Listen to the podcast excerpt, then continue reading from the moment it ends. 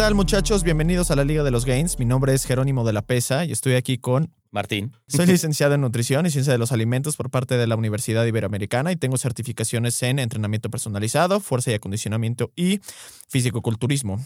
Actualmente tengo una empresa que se dedica a la consultoría de nutrición de todo tipo, desde atletas de alto rendimiento, principiantes y también nutrición eh, clínica.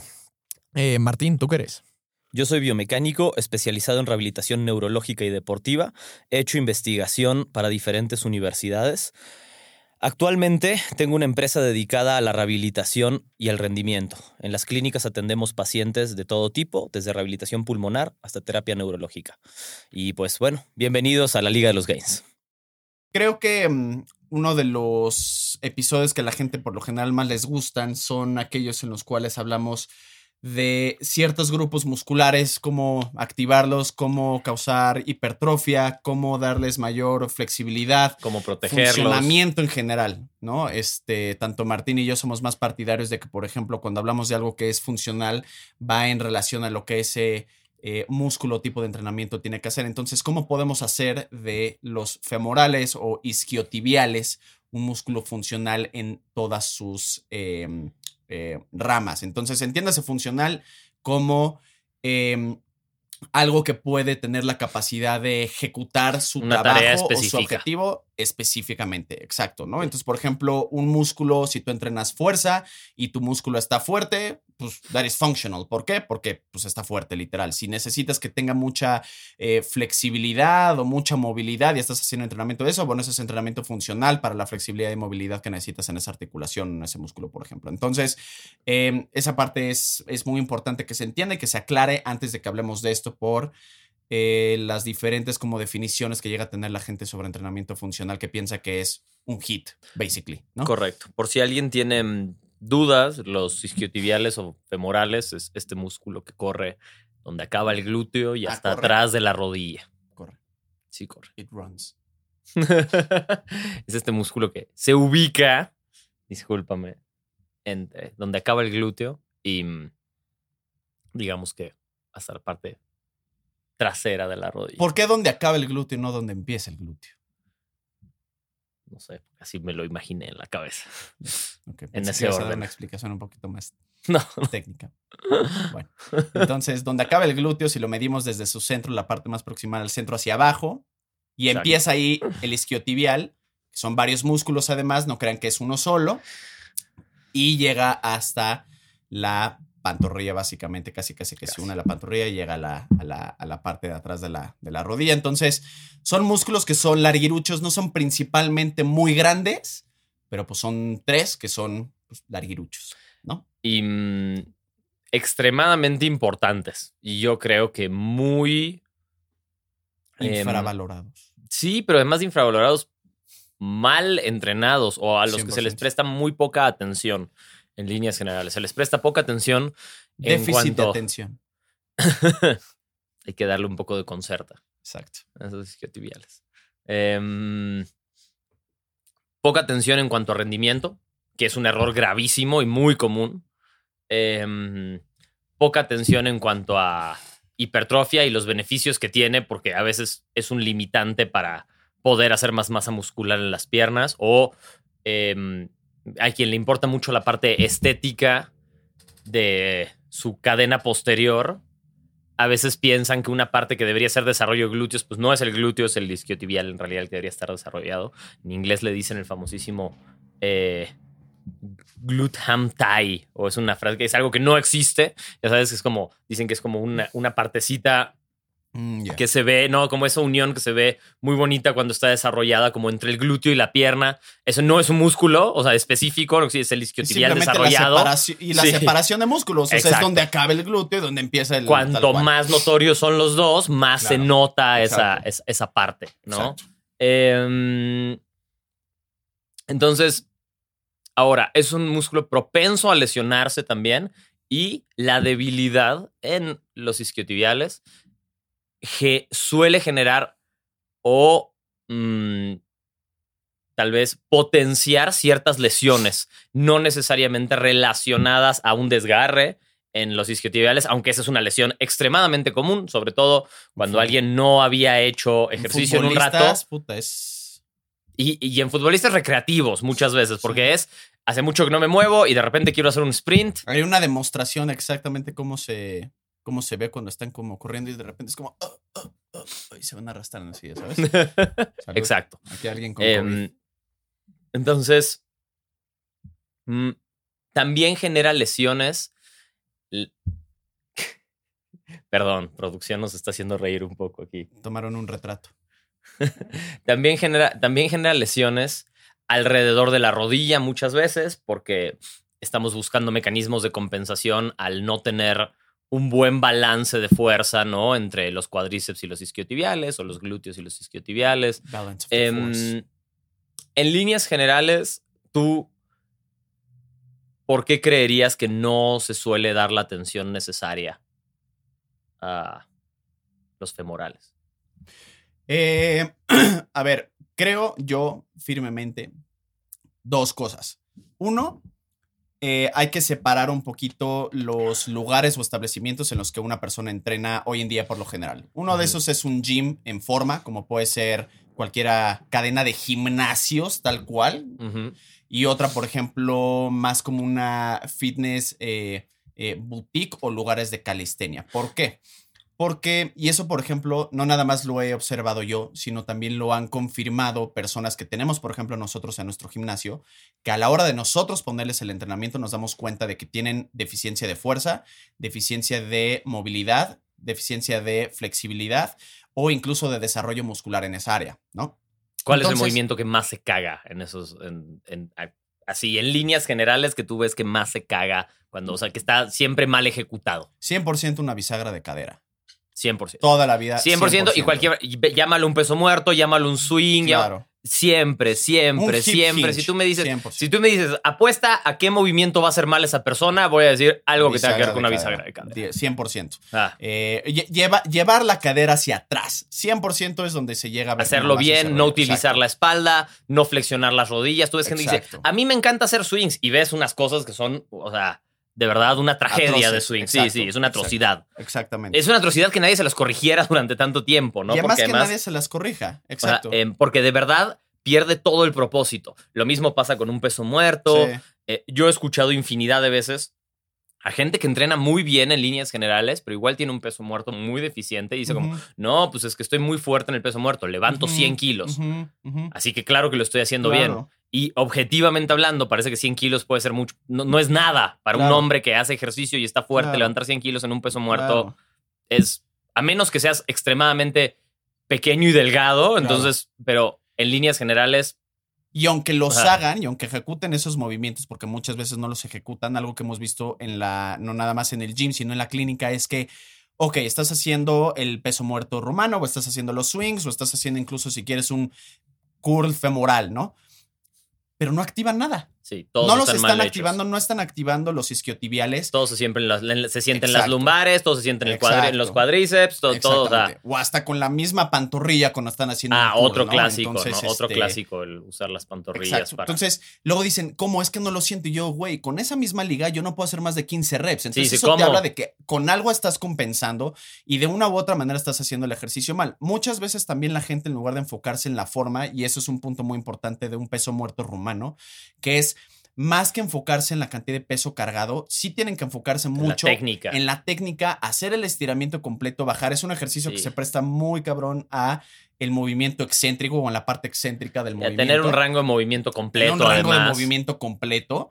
Eh, y la gente muchas veces yo veo que se enfoca especialmente en los lugares donde, ok, sí pueden hacer un peso muerto porque está la barra, está lo que sea, pero muchas veces he visto que es un tema de ego, de cargar mucho peso en lugar de enfocarse en la Mira, técnica. yo- Yo espalda. casi, casi. Es, es tan común ver mal ejecutados los movimientos de bisagra de cadera que yo tardé mucho tiempo en entender que un good morning era un buen ejercicio. Porque primero la primera vez que lo vi y lo hice y dije, me duele la espalda, esto es una Claro. locura. O sea, Claro. como que esto es un, está horrible, no sirve de nada, ¿por qué haría eso con mi espalda? Aunque ya llevo un rato entrenando. Y entonces mucha gente dice, eso está horrible, ese, ese ejercicio no tiene sentido. Y de repente ves algunas personas que se ponen un peso Estúpido. casi irreal haciendo un good morning. ¿Cómo tiene tanta fuerza en la espalda? Y es como, pues es que no está usando la espalda. Claro. o sea, es que sabe hacer ex- muy bien una bisagra de cadera. Claro. Entonces, claro que está usando la espalda. ¿Cómo no vas a usar los erectores? Por supuesto que estás usando los Pero músculos no de la todo, espalda. no es lo único que pero no haciendo. es lo principal. Claro. La cadera se está activando, Claro. todos los isquiotibiales se están activando Claro. para poder hacer ese movimiento. Entonces, em, Creo que la gente, por ejemplo, también debe de entender mucho qué músculos se tienen que activar y qué músculos se tienen que no activar, porque hay que entender que es imposible aislar al 100% un grupo muscular. Es imposible. sí. Es más, y si no tiene haciendo- sentido buscar hacer eso no está- tampoco. Exacto, exacto. Nada más te acabas volviendo un purista de la forma y acabas sacrificando el 99.9% de las razones para las cuales o de los mecanismos para poder tener hipertrofia o un buen desarrollo muscular o de fuerza. Entonces, por ejemplo, ayer justo me pasó en el gym. Me mencionó una cliente, es que siento un poquito la sentadilla en la espalda. Pues claro, o sea, estás cargando peso en la, en la- en la espalda. Llevas ¿no? varias repeticiones, se te fatigó un poco la espalda. exacto. Pues sí. ¿Te si al duele? día- No. ¿Te molesta? No. You're fine. sí. Al día siguiente solo te duele la espalda baja, tal vez algo no está bien. Exacto. ¿Te dolió? No. Entonces estás bien. Entonces, como que la gente creo que también le hace falta eso, porque dicen, ¿en dónde lo debo de sentir? Ah, bueno, pues se debe de sentir como en todas estas áreas, pero también la gente debe de identificar la sensación específica para cada grupo muscular. No es lo mismo la sensación de un curl de bíceps a un curl femoral, no es lo mismo la sensación de una de, de un remo a un press de pecho, o sea, la gente debe de identificar y eso solamente con la práctica, ¿ya sabes? Yo, yo creo que hay un problema sobre los isquiotibiales es que es un área que solemos tener extremadamente tensa, por llamarlo de alguna manera, con poco rango de movimiento, eh, por falta de activación, por estar mucho tiempo sentados. Entonces eso no ayuda a poder hacer una bisagra de cadera También. correcta Ujú. directamente. ¿Por qué? Pues porque no tienes buen rango de movimiento. Eh, o un rango de movimiento que te permite empezar a trabajar el ejercicio y muchas veces no sabemos cuál es la regresión adecuada para poder empezar a sentir ese movimiento. Y queremos hacer cosas como muy balísticas o dinámicas para empezar cuando ni siquiera podemos hacer eso en un tempo controlado, que es una receta para el desastre. O sea, el ejemplo del swing es el mejor ejemplo. Casi cualquier persona que veas haciendo un swing va a estar haciendo un swing mal. La verdad. De acuerdo. No, yo hago un swing perfecto, ok, qué bueno. O sea, pero la mayor parte de la gente hace los swings horribles. No entienden el movimiento, jalan con los brazos. Si no jalan con los brazos, están haciendo una sentadilla. No es muy normal ver un swing que sea una sentadilla más que una bisagra de cadera.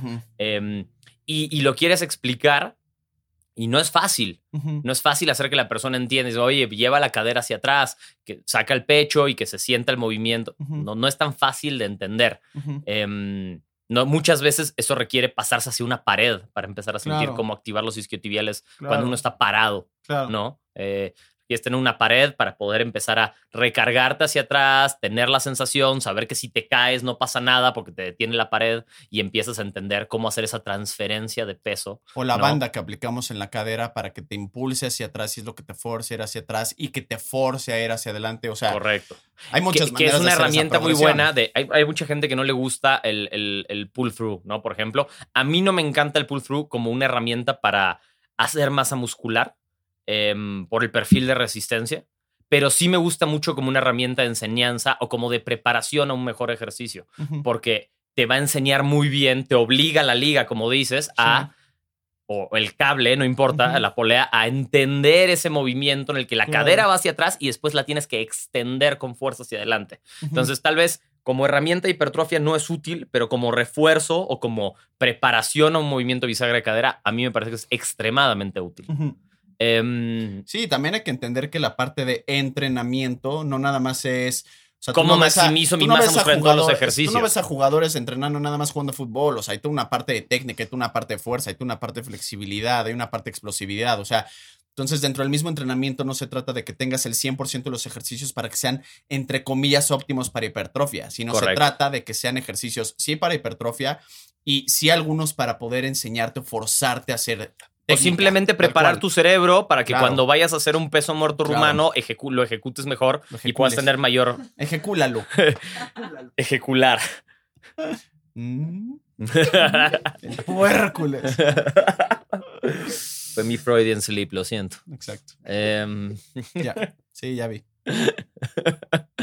eh, se nos están durmiendo en el Se me están podcast. durmiendo en el podcast. Em, ahora, bueno, teniendo en cuenta un poco esas consideraciones, ¿Cuál es la manera más fácil de lastimar un, is- eh, un isquiotibial? Un sprint. Ah, La lesión más común en los isquiotibiales es hace mucho que no corría y traté de hacer un pique o un sprint o corría a máxima velocidad y se me rompió el músculo. Un Se picador. me desgarró. Porque mm, le estás pidiendo una contracción máxima o casi máxima a un músculo que no estás acostumbrado a usar. Eso dice mucho de cómo sacarle provecho al entrenamiento de isquiotibiales. ¿Por qué? Porque tenemos que entender que lo que van a hacer principalmente es- es- esos músculos es dar un impulso horizontal si estamos parados. Porque si ¿Estamos de estamos acuerdo? acostados. Pues no. Em, no sé si me expliqué, ¿sonó, quedó claro lo que dije o fue Sí. más o menos. Entonces, ¿qué quiero decir con eso? Si ustedes corren o les gusta, por ejemplo, alguien que dice, quiero saltar más alto, va a decir, tienes que hacer un montón de sentadillas. Y entonces con eso vas a saltar más alto y vas a correr más rápido. Y pues sí, pero más o menos. Saltar más alto puede ser que tenga más transferencia. Correr más rápido no necesariamente. Las pesas, de hecho, tienen, hay una correlación en la base que puedes generar, pero en líneas generales para la velocidad hay muchos otros factores. Más allá de eso, sería más importante trabajar los isquiotibiales y la bisagra de cadera para el impulso horizontal más que una sentadilla que está más involucrada en el impulso vertical. Espero que con eso quede como un poquito más aclarado, ¿no? El movimiento. ¿Eh? La sentadilla es vertical. Ajá, por eso. O sea, pero para correr Es horizontal. quieres eso, haces un impulso horizontal más que vertical. Em, Producción, ¿podemos apagar el botón de preguntas, por favor?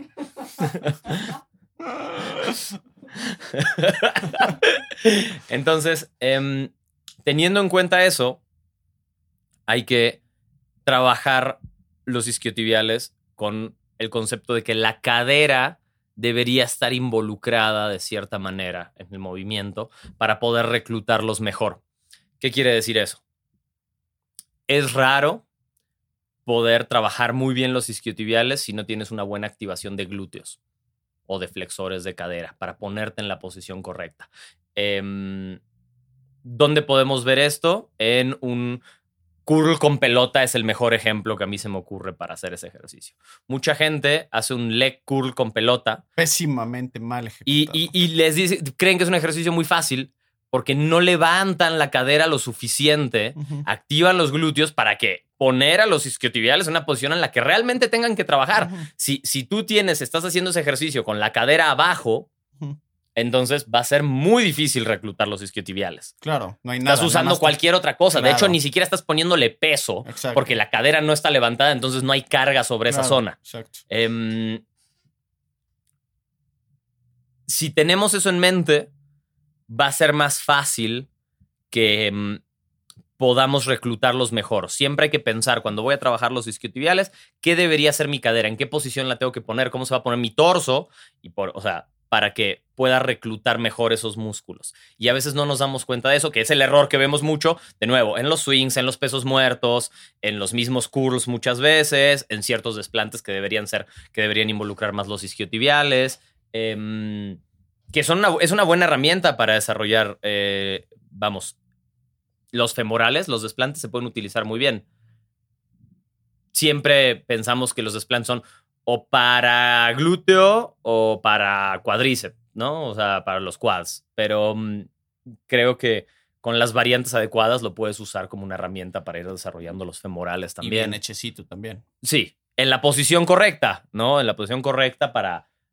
¿Sabes cuál a mí me gusta mucho? Por ejemplo, la gente que tiene, y esto va un poquito más hacia las mujeres, porque por lo general, no, a menos de que tú opines lo contrario, eh, yo he visto que las mujeres tienen mucho más pompa que femoral.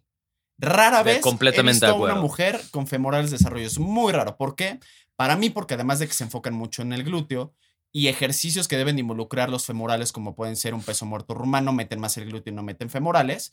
Entonces, lo que O hasta muchas veces ves justo, ¿no? Que ni siquiera terminan de hacer el giro de Claro, cadera porque alguien les dijo, exacto. es que así mantienes toda la tensión en el glúteo. Claro. Y es correcto, o sea, sí, Claro. hasta cierto grado eso es verdad, Claro, ¿no? exacto. O sea, entonces... mm, En cierto grado y en ciertos ejercicios. Sí, es- y, y- pero además te estás poniendo, sobre todo porque te pones en una posición poco ventajosa para empezar a utilizar ese músculo. Claro, exacto. Entonces, por ejemplo, el hip thrust, que tiene, en lugar de tener un ángulo de 90 grados con las rodillas, tener un ángulo un poquito más amplio, un ángulo de 120 tal vez, por ejemplo. Entonces, al tú hacer ese movimiento que se replica mucho a los ejercicios que hemos puesto como eh, long lever isometric holds, en el que justo la posición y el ángulo y el sostenerte casi casi que con los talones te forza que estés metiendo eh, mucho más los isquiotibiales. Cambiar, cuando, cuando uno quiere aprender a activar esos isquiotibiales, a lo mejor jugar con tu centro de gravedad, entre comillas, dónde estás poniendo tu peso va a ayudar un montón. Justamente echar tu peso hacia atrás, no estoy diciendo que esta es la manera óptima de hacerlo, solo como una herramienta para aprender puede ayudar mucho, poner tu peso hacia los talones. Exacto. Si estás acostado, entonces que sean los talones los que están apoyados y que empujen. Un, un tip que a mí siempre me gusta mucho es, si vas a hacer un ejercicio, aún un levantamiento de cadera tradicional, eh, y quieres sentir más tus isquiotibiales, o lo vas a hacer unilateral, eh, apóyate solo en los talones, o sea, que los, solo los talones estén en contacto con el piso y que además los talones estén constantemente empujando el piso Sí. porque eso casi obliga a empezar a reclutar los isquiotibiales, a que se tengan que involucrar en el movimiento. Em, cuando pensamos en jalar nuestros pies o nuestros talones, de nuevo, si estamos acostados boca arriba, ¿no? Si pensamos en jalarlos hacia nosotros, pero haciendo resistencia, ahí podemos darnos cuenta que los isquiotibiales empiezan a activar también, ¿no? Em, creo que es importante antes de pensar en cargarlos, sentirlos muy bien en los movimientos en los que los quieres sentir. Darte el tiempo de, ok, lo siento en un peso muerto, puedo sentir todo el estiramiento ahí, lo siento en una bisagra de cadera, lo siento en un swing, lo siento en unos desplantes. Antes de empezar a poner peso es estar seguros que lo siento en un levantamiento de cadera o en un hip thrust o en un levantamiento de cadera con las piernas elevadas, ¿no? Por ejemplo, Ujú. ese muchas veces ayuda a, a reclutarlo, aunque si somos muy dominantes de glúteo, creo que también puede causar que el glúteo se active mucho más. Pero antes de empezar a poner mucha carga, que sí son músculos que se prestan a la carga, es sentir realmente el músculo trabajando sin que se les esté fatigando la espalda. Una, una buena manera también de ir aprendiendo es si estás pudiendo hacer el movimiento con la espalda recta sin que se encorve para nada, probablemente vas a reclutar bien los isquiotibiales. Eso va a ser una buena pista de que estás usando. ¿Por qué? Porque significa que la cadera está viajando a la posición correcta. Si siempre que estás haciendo un ejercicio de isquiotibial o de, o de femorales se te encorva toda la espalda, estás con la espalda flexionada, ¿no? Con las lumbares flexionadas, con, la, con toda la parte torácica, ¿no? De la flexionada, probablemente no estás haciendo bien tu activación. ¿no? De acuerdo. Em, y ahí es cuando empiezan muchos errores de, es que estos ejercicios te lastiman. Porque Sí. curiosamente muchos ejercicios que involucran a los femorales son los que te dicen, es que no hagas eso porque te lastima. Pues te lastima porque lo estás haciendo mal. Y lo estás haciendo mal y probablemente la manera en la que tú estás eh, organizando, programando los ejercicios, pues no permite que te puedas estar... Para, para mí, esto es un poquito más observacional, realmente no lo he visto tal cual en, en, en, en, en algo, pero los femorales tardan más tiempo en recuperarse que un cuádriceps. Yo lo he sentido, en el sentido en el que por lo general me llega, me, me llego a tardar más yo, ¿eh? Yo, tal vez hay gente que no, pero eso es la parte también de entender de cómo programar tu, tu, tu propio programa de entrenamiento. Entonces, yo, por ejemplo, le tengo que dar un poquito más de, o le puedo dar más frecuencia al entrenamiento de cuádriceps que al entrenamiento de femorales. Me tarda un poquito más en recuperarme, adicional a que, como tampoco hay muchos ejercicios. ¿No tienes sets más largos normalmente en cuando haces isquiotibiales? No, la verdad es que no. Y, y- y la verdad es que también para su desarrollo he sentido que no necesito tanto volumen como puedo llegar a necesitar para cuádriceps.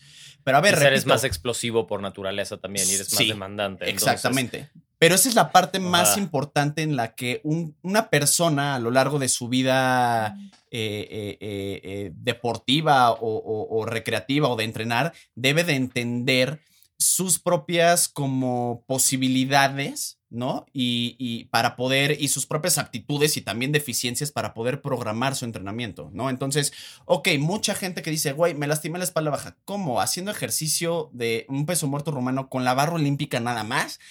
Algo hiciste mal. 100%. Sí, porque cargas más peso que eso en tu vida diaria y no te pasa nada. Seguramente algo hiciste mal. Una. O he visto, por, por ejemplo, también programas de entrenamiento en los que hacen tres o cuatro pesos muertos a la semana. También dices, güey, pues también es un atasque. Y si eso le estás sumando todos los accesorios que le estás metiendo a ese grupo muscular también, ¿no?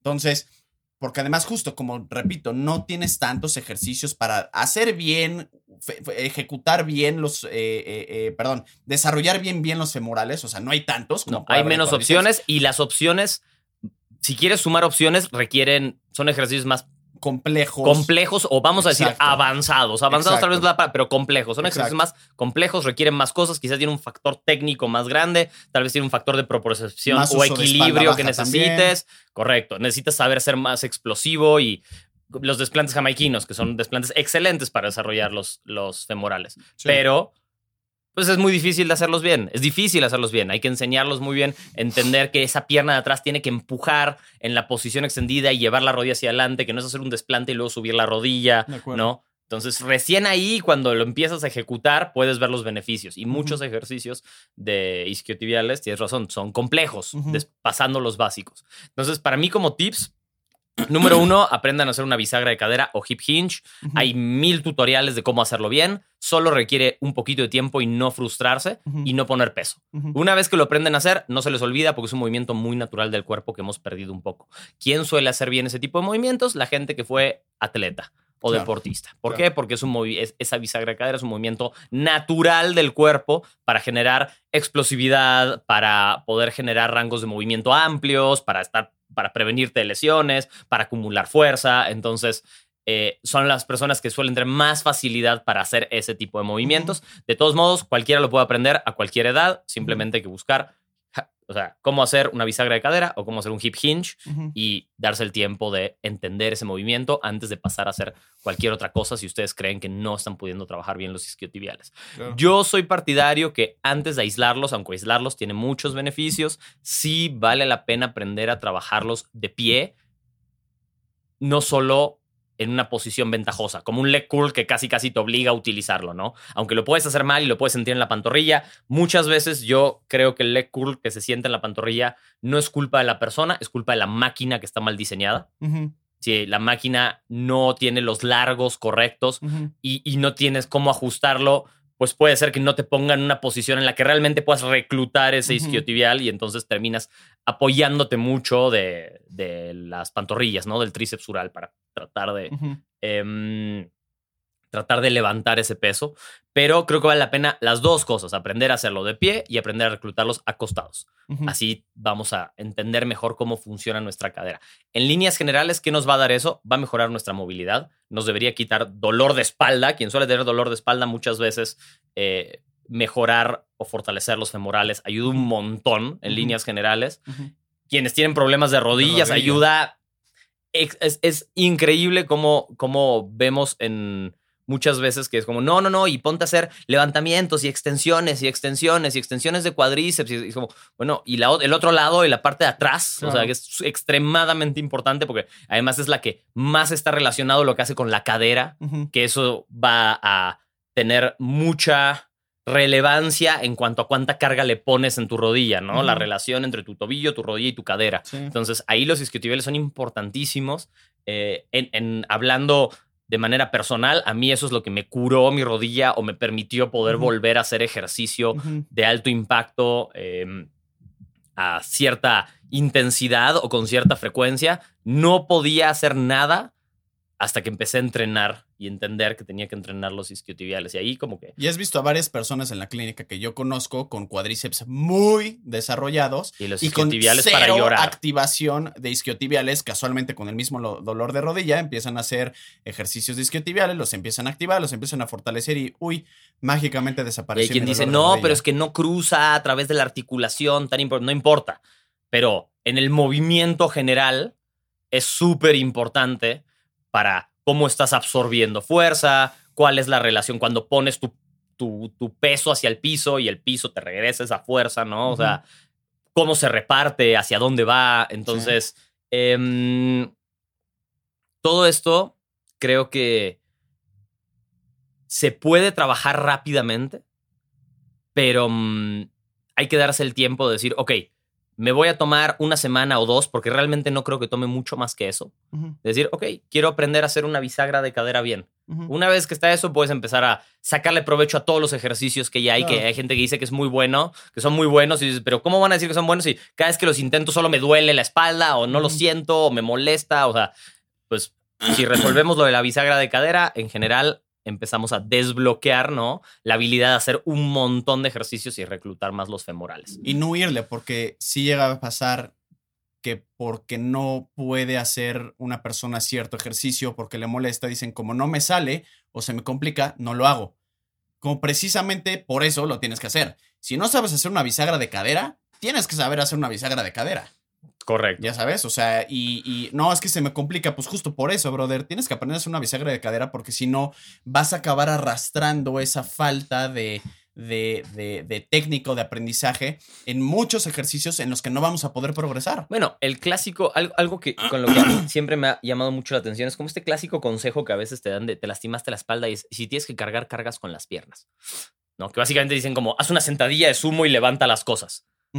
Y eso es muy poco natural. Nadie levanta cosas así. Sí. nadie levanta cosas así. Nadie. Vean a la gente que se dedica a levantar cosas y les prometo que no levantan cosas así. Sí. Porque eso no es natural. Sí. Pero, ¿cómo es que la gente que lo hace no se lastima en la manera en la que te lastimas la espalda, es porque saben hacer una bisagra de cadera. Entonces lo que están haciendo es que están usando toda su cadera y sus isquiotibiales y sus para ayudar a la espalda en vez de simplemente flexionar su columna y después tratar de extenderla y pararse, que es cuando la gente se lastima. Entonces, em, vale muchísimo la pena empezar por ahí antes de pensar en cualquier otra cosa. Ahora, em, una vez que tenemos eso cubierto, es verdad que mucha gente responde bien a la parte un poco más explosiva por el tipo de composición de fibras musculares de los femorales, ¿no? Puede responder bien ayudarse con, con saltos un poco, a, repeticiones con un poco más de carga eh, y repeticiones más bajas, ¿no? A repeticiones más explosivas por naturaleza. Em, aunque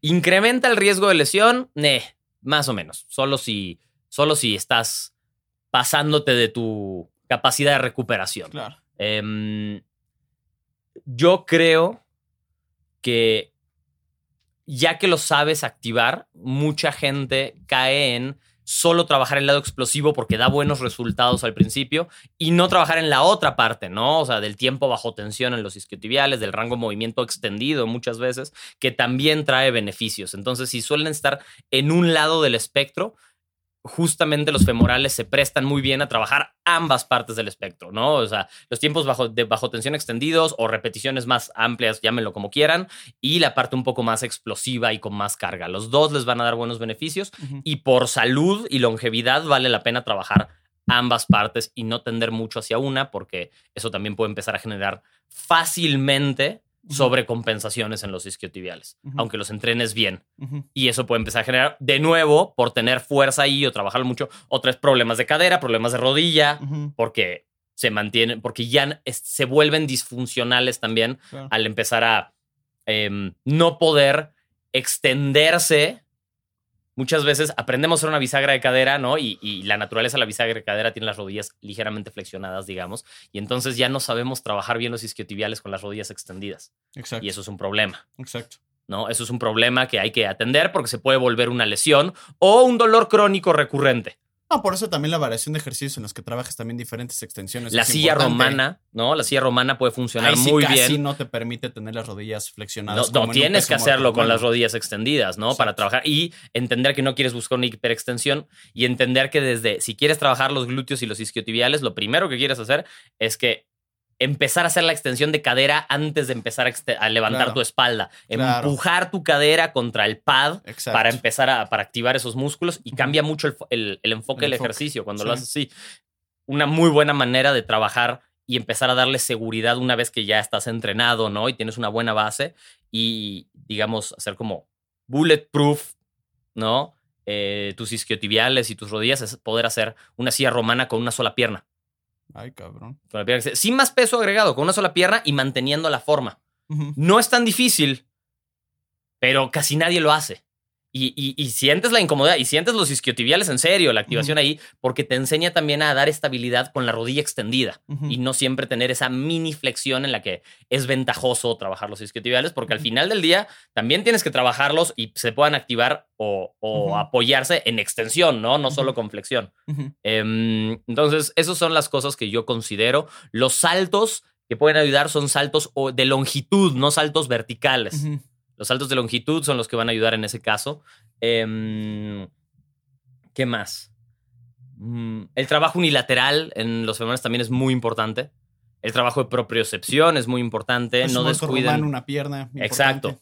Muy, muy, muy, porque ese te da las dos cosas. Unilateral con carga, puedes hacerlo con soporte para simplemente cargar de manera unilateral, o puedes hacerlo con mucho menos peso y sin soporte y trabajar en la propriocepción Claro. y en aprender a hacer muy bien que tu bisagra de cadera se vea igual con una pierna que con dos. Y eso te va a dar muchísimos beneficios, beneficios de salud, beneficios de desarrollo muscular, beneficios de performance y muchas veces como que lo dejamos de lado, Claro. ¿no?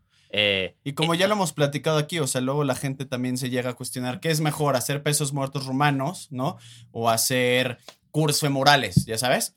Y acuérdense que casi siempre la respuesta en el, en, en el desarrollo muscular va a ser pues, las dos, o sea, la combinación de las Sí. dos, la combinación de movimientos, la combinación de, de, de- de variaciones, tipos de resistencia distintos. Eso solo es- puedes hacer uno, ok, haz un peso muerto simplemente porque es un ejercicio compuesto. Exacto. No porque sea, o sea, pero si tienes todo, pues haz todo. ¿Por qué, por qué no agregas más? Claro, ¿no? Varíenle, no traten de buscar qué es lo mejor, porque de qué es lo mejor va a ser muy variable y muy reduccionista también. Sí. O sea, no te puedes, así como no te puedes quedar nada más con sentadillas para hacer cuádriceps, no te puedes quedar con dominadas Eso es- para hacer espalda, o sea. Exacto. Ni, ¿no? ni lagartijas para hacer hombros o pecho. O sea.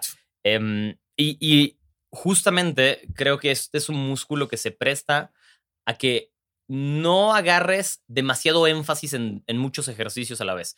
Creo que son se prestan muy bien para poner quizá hasta dos ejercicios por sesión suele ser más que suficiente, ¿no? Eh, uno principal y un accesorio, o uno bilateral y uno unilateral, o uno con más carga y uno más balístico, y después cambiar el enfoque. Cada ciertas semanas cambiar el enfoque a otros dos ejercicios. Se- yo he visto mejor, eh, un mejor funcionamiento en líneas generales con esa rotación que el especializarse en siempre, siempre, siempre Claro. los mismos y la sobrecarga progresiva en solo dos movimientos. O cuando alguien pone, ah, mira, estas son todas las maneras de trabajar el isquiotibial, pues las meto todas. Claro, Eso es demasiada fatiga. claro. Sueles recuperar mal de, De eso. Entonces, creo que son, es un músculo que sí se presta al menos es más, sobre todo con la intensidad correcta y a la variedad manteniendo ese principio de menos es más, ¿no? Sino de, ok, me voy a enfocar en el bilateral y mi accesorio va a ser un bilateral y después me voy a enfocar en el, en el unilateral y mi accesorio va a ser un unilateral en otra posición. Y con eso debería ser suficiente para ir manteniendo el progreso sin que se fatigue demasiado tu espalda baja, sin que tus tendones estén fatigados, sin que tu cadera se sienta mal, sin que compenses con las pantorrillas, etcétera, etcétera, etcétera. Sí, de. Em, ¿Qué más?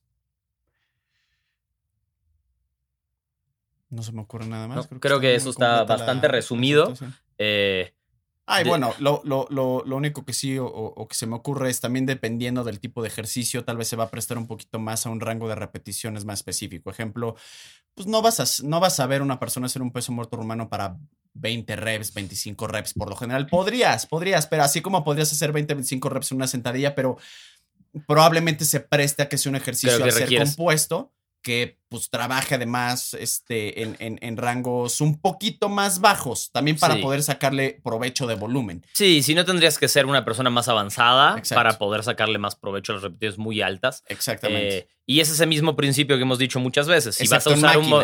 Sí, Unos curls, sí, vete de 15 a 20, 25. Sin problema. chance, pero porque lo estás haciendo mucho más enfocado. Pero el otro que es más complejo, pues un slider curl lo puedes hacer con repeticiones más altas si te da, porque no es un ejercicio fácil, bien Sí, ejecutado. El exacto. curl en pelota también se presta a repeticiones más. Hay menos cosas en que pueden salir mal también con la fatiga, exacto. entonces eh, no pasa nada si y la fatiga del sistema nervioso no es Claro, no tanta, es tanta. entonces em, creo que con eso. Si se quedan con una sola cosa, aprendan a hacer una bisagra de cadera. Exacto. Ya, con eso, el eso, eso es más que suficiente. Todos de deberíamos seguir mejorando nuestra bisagra de cadera y de verdad que si hay un área de oportunidad que se ve mal en el gimnasio en líneas Exacto. generales, llámalo gimnasio tradicional, gimnasios a boxes de CrossFit, eh, fitness boutique de ejercicio funcional, atle- muchos eh, equipos de atletas, o sea, gente, lo hacen muy mal. Sí. Entonces, ahí hay un área de oportunidad muy grande que se puede aprender con muy poquitas semanas y Sí. simplemente dándonos el tiempo de quitarnos el ego y ponernos contra una pared a practicar. Y si ven que tienen menos desarrollado el los femorales que los cuádriceps, pues bájenle un poquito al volumen a cuádriceps. De todas maneras, no es como que van a perder masa muscular, los tienen en mantenimiento. Incrementen también un poquito más de, de volumen o algo más enfocado en femorales para poder hacer esa como compensación. Correcto. Adiós, señores.